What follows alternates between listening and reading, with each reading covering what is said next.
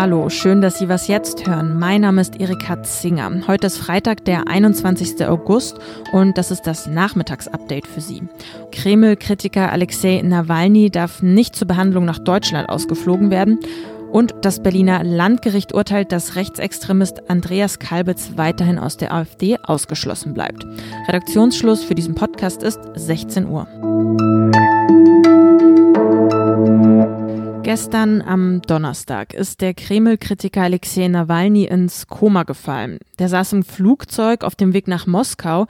Da klagte er über Übelkeit, fing stark an zu schwitzen und wurde dann ohnmächtig. Jetzt liegt er in einem Krankenhaus im sibirischen Omsk und wird künstlich beatmet. Der Verdacht seiner Familie und seines Teams, Nawalny ist vergiftet worden. Ja, von Angela Merkel kam gestern auch prompt die Zusicherung, dass man Nawalny bei seiner Genesung unterstützen wolle, auch in Deutschland. Ich hoffe und wünsche natürlich, dass er baldmöglichst genesen kann. Und wenn das gewünscht wird, so gilt das, was für Frankreich gilt, auch für Deutschland, dass wir ihnen natürlich alle gesundheitliche Hilfe zuteil werden lassen, auch in deutschen Krankenhäusern. Heute Morgen ist dann tatsächlich ein Privatflugzeug gelandet in Omsk. Es soll Nawalny nach Deutschland bringen, damit der in der Berliner Charité behandelt werden kann. So wünscht sich das Nawalnys Frau Julia und auch sein Team. Vor Ort sperren sich aber die russischen Ärzte. Heute Morgen in einer Pressekonferenz bezeichnete der Chefarzt Nawalny als nicht transportfähig. Man habe tödliches Gift in seinem Organismus gefunden. Das könne, so hieß es, auch für Menschen in seinem Umfeld gefährlich sein. Das sagte wiederum die Polizei. Gut, es verging dann ungefähr eine Stunde und dann trat der stellvertretende Klinikarzt von Omsk vor die Presse.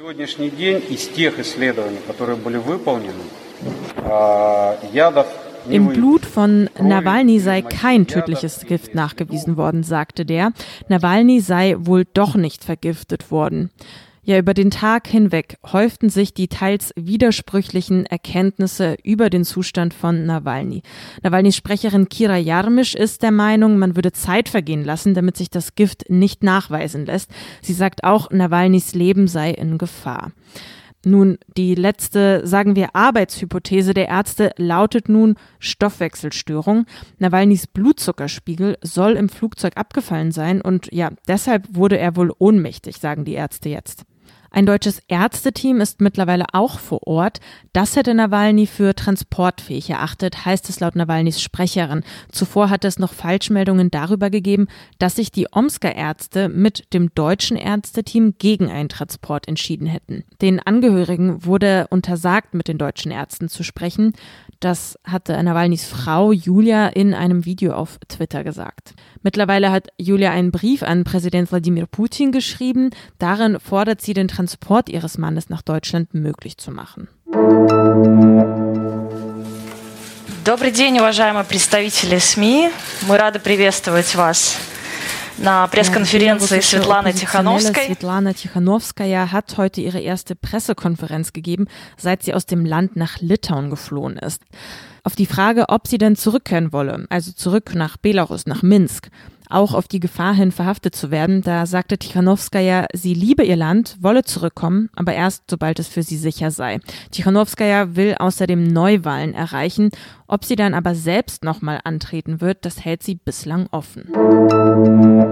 Die Zivilkammer des Berliner Landgerichts ist heute um 10 Uhr zusammengekommen. Beraten hat die über den Antrag einer einstweiligen Verfügung von Rechtsextremist und ehemals AfD-Landeschef in Brandenburg Andreas Kalbitz.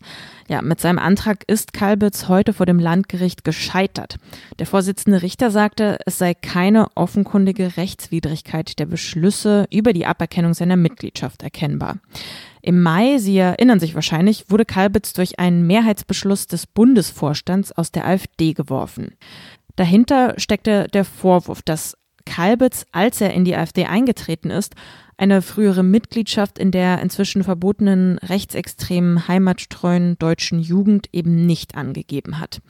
Ja, die ganze Sache klingt ein bisschen wie und täglich grüßt das Murmeltier, denn Kalbitz hat damals umgehend und auch erfolgreich gegen die Entscheidung des Bundesvorstands geklagt. Plötzlich war Kalbitz also wieder Parteimitglied, auch Landeschef und Bundesvorstandsmitglied. Bis das Schiedsgericht der Partei im Juli dann aber entschied, dass die Entscheidung des Bundesvorstands rechtens war. Dann war Kalbitz also wieder draußen. Und der hoffte dann eben heute mittels der einstweiligen Verfügung Parteimitglied werden zu können. Naja, Kalbitz bleibt aber draußen, das hat das Landgericht entschieden. Ich habe mal meinen Kollegen Tillmann Steffen aus dem Politikressort gefragt, wie sich denn die Entscheidung von heute auf Kalbitz und auf die gesamte AfD auswirken könnte. Ja, in dieser relativ kurzen Verhandlung von 40 Minuten wurde klar, Kalbitz ist extrem angezählt in der Partei. Überhaupt das nationalistische Lager um Kalbitz und um Björn Höcker liegt im Moment stark in Trümmern. Die innerparteilich gemäßigten Gegner von Kalbitz um Parteichef Jörg Meuthen, die können sich im Moment bestätigt fühlen. Hinzu kamen dann auch noch zwei Ermittlungsverfahren, die gegen Kalbitz laufen. Ähm, kürzlich wurde er aus dem Fraktionsvorsitz in Brandenburg gedrängt. Das alles trägt zu dem momentanen Klima in der Partei bei, was sich sehr stark gegen die Völkischen der AfD wendet.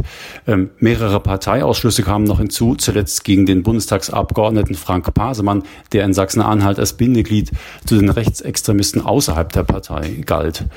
Die Frage ist nun, wird die AfD jetzt die bürgerlich-konservative Partei, als diese sich gern selbst sieht?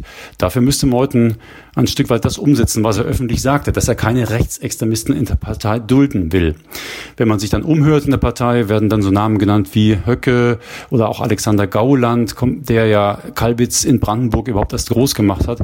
Über diese Leute müsste man dann auch mal sprechen, heißt es.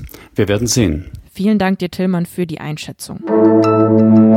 Ja, heute Morgen im Was jetzt Podcast, da habe ich schon mit meinem Kollegen Jan Schweitzer über die Zunahme von Corona-Tests gesprochen. Viel Testen hilft nicht viel, das war der Tenor meines Kollegen. Der RKI-Bericht von heute bestätigt das auch. Demnach müssen nämlich deutsche Labore einen Rückstau von, passen Sie auf, 17.142 Corona-Tests abarbeiten. Deutschland überreizt also seine Kapazitäten. Hinzu kommt, dass es wohl auch immer häufiger zu Lieferschwierigkeiten kommt für Labore. Da fehlen dann beispielsweise Reagenzgläser. Problematisch ist das natürlich deshalb, weil es den ganzen Prozess verlangsamt. Getestete müssen dann lange auf ihre Ergebnisse warten und wer weiß, manch eine Person wird vielleicht ungeduldig und geht trotzdem raus und steckt damit weitere Menschen an.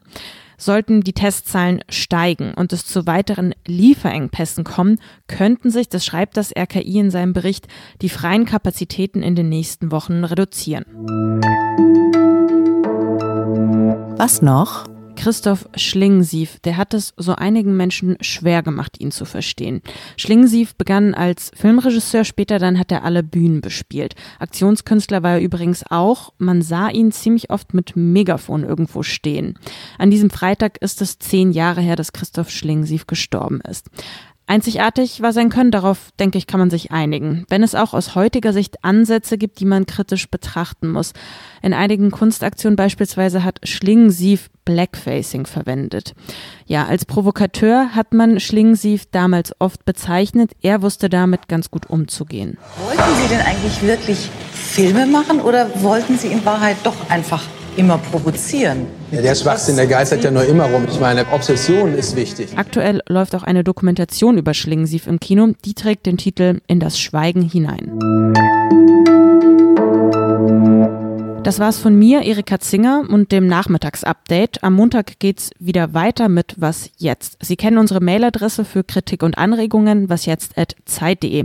Ihnen erstmal ein schönes Wochenende. Tschüss und machen Sie's gut.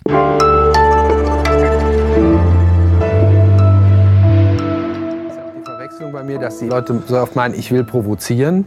Und als Sohn eines Apothekers, was ich schon oft gesagt habe, mein Vater hat die Leute mit Mini-Portionen Gift gehabt.